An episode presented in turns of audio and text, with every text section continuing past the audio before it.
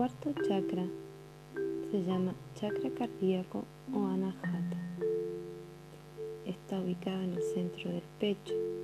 Existe corazón inferior y superior, donde está el chakra corazón superior, es donde está la glándula timo. Físicamente controla la glándula del timo, la cual ayuda mucho el buen funcionamiento del sistema inmune y también es el centro de las emociones altas. Sistema cardíaco, sistema respiratorio. Psicológicamente y emocionalmente controla la serenidad, la paz interior, trabaja en conjunto con el plexo solar. Por eso es que al final las emociones bajas repercuten en el corazón físico.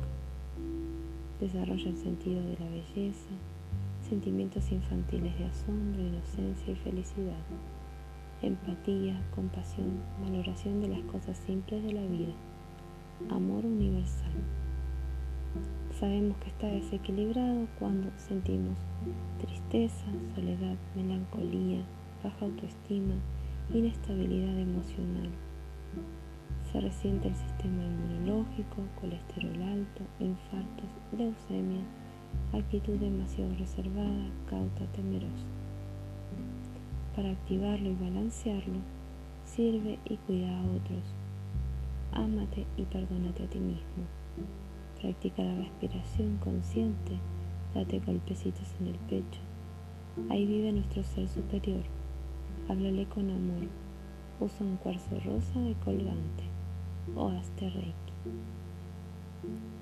Localización, zona del corazón. Color verde. Piedras, esmeralda, jade o malaquita.